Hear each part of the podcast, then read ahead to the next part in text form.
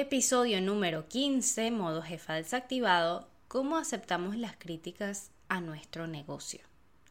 Hoy quiero conversar sobre las críticas y hay una frase que a mí me gusta mucho y es súper popular, de esas que muchos comparten en redes sociales en distintos formatos, y es la de no aceptes críticas constructivas de quien no ha construido nada. Y tiene mucho sentido porque a veces cuando estamos extra vulnerables, cuando las cosas de repente no están yendo de lo mejor para nuestro negocio, puede que una crítica constructiva la tomemos demasiado mal, que el bajo ánimo no nos permita procesar esas palabras.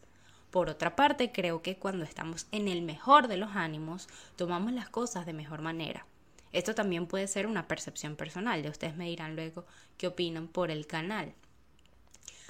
Al salir del break de la charla, conversé con un, chico, una persona que capacita a otros sobre oratoria.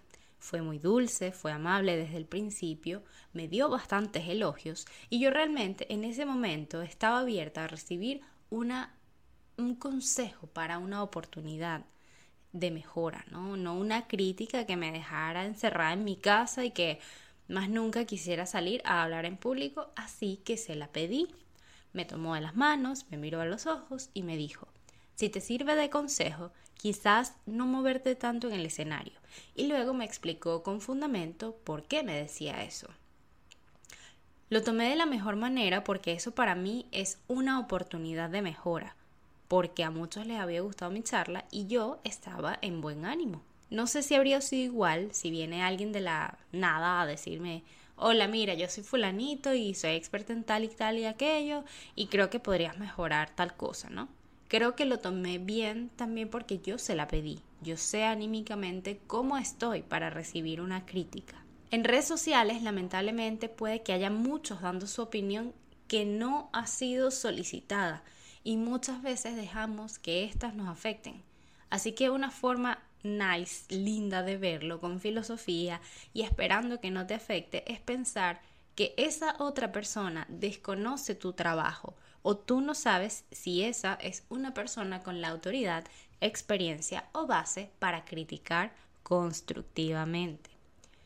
Lo leo a diario, sigo un chico de mi isla de Margarita que se la pasa difundiendo las cosas chéveres que están pasando, las cosas nuevas que están abriendo por allí. Y el otro día alguien le comentó ¿Por qué no subes el top 5 de las mejores clínicas y hospitales? Ja, ja, ja, ja, como que están súper mal. Y haces algo bueno por la isla, algo así, ¿no? ¿no? No fue exactamente eso. Pero como diciendo que estaba difundiendo solo lo bonito y lo bueno, ¿no? Y él le dijo algo que me encantó, porque yo me hubiese puesto en esa, esa situación y quizás es un poco incómodo, pero él le respondió algo así como que algo más que desee mi jefa, ya que me estás dando órdenes. Y lo otro, ¿qué haces tú por la isla? ¿Qué haces para ayudar, para promover el turismo, que finalmente en su momento pues era el motor económico número uno de nuestra isla? No fue tal la conversación, pero él tuvo un punto importante. Él podría haberse sentido mal y decir, no estoy haciendo esto bien, y en vez supo que esa persona no era alguien que, que, valía la pena escuchar, ¿no? Simplemente una persona que amaneció con ganas de criticar y no constructivamente. Este tema da para mucho, pero me gustaría leerlas hoy.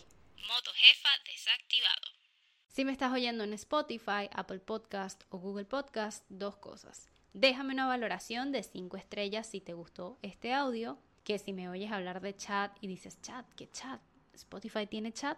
No, tranqui, ni Spotify, ni Apple Podcast, ni Google Podcast tienen chat. El chat es en Telegram y en la descripción de este audio está el link para entrar a dar tu opinión por el chat o para leer al resto. Moto jefa